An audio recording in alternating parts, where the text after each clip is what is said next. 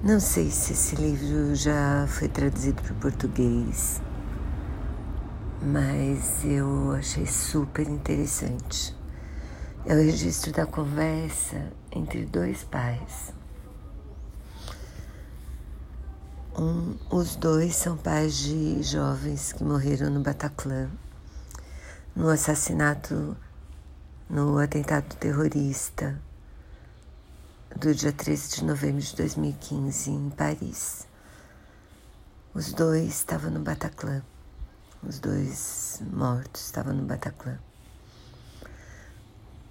Uma é uma moça editora de livros que adorava viver, que adorava viajar, que tinha uma opção de amigos, que era muito amada, muito querida. O outro era também jovem, também filho de pais que o amavam muito. Era muito religioso e era um terrorista do do ISIS se, se radicalizou na juventude, foi morar na Síria, fugiu de casa. O pai sabia que ele era jihadista, mas não conseguiu fazer ele voltar da Síria. Aí ele volta escondido e é um dos três terroristas do Bataclan, que foi morto pela polícia. E o pai da menina acaba sendo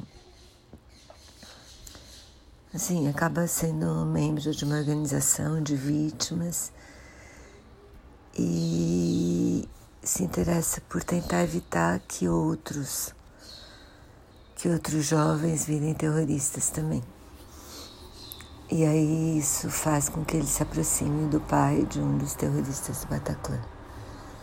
A conversa é super interessante. Eu tinha visto uma matéria com os dois no Fantástico, eu acho. E gostei, gostei muito de ler, assim, achei muito interessante a conversa. Não que explique o que, que faz um, rapaz de vinte e poucos anos, achar que se matar para matar os outros vai levar, vai levar ele para o paraíso, mas, mas assim, a conversa foi super interessante, eu gostei muito de ler.